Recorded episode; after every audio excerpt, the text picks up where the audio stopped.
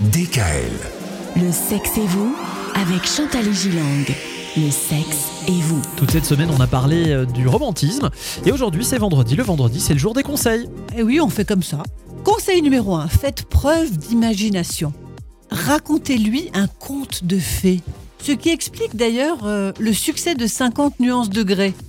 L'auteur y associe sexualité, certes, hein, avec un peu de SM Light pour ceux qui le connaissent, Oui. Également conte de fées modernes. Ah, D'épouser un, un- un jeune homme qui arrive en hélicoptère, euh, c'est le rêve de nous toutes, non, mesdames?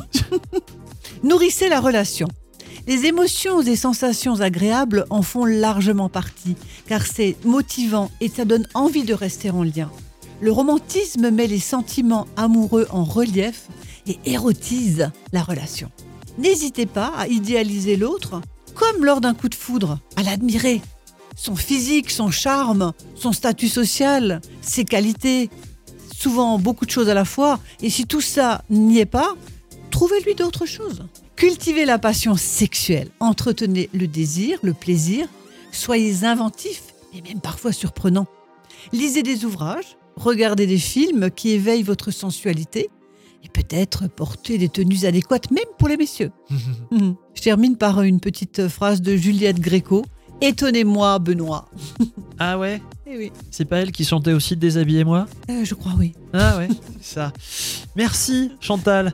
Bon week-end. Bon week-end Ah, Avec ces bons conseils, normalement, il devrait être pas trop mauvais.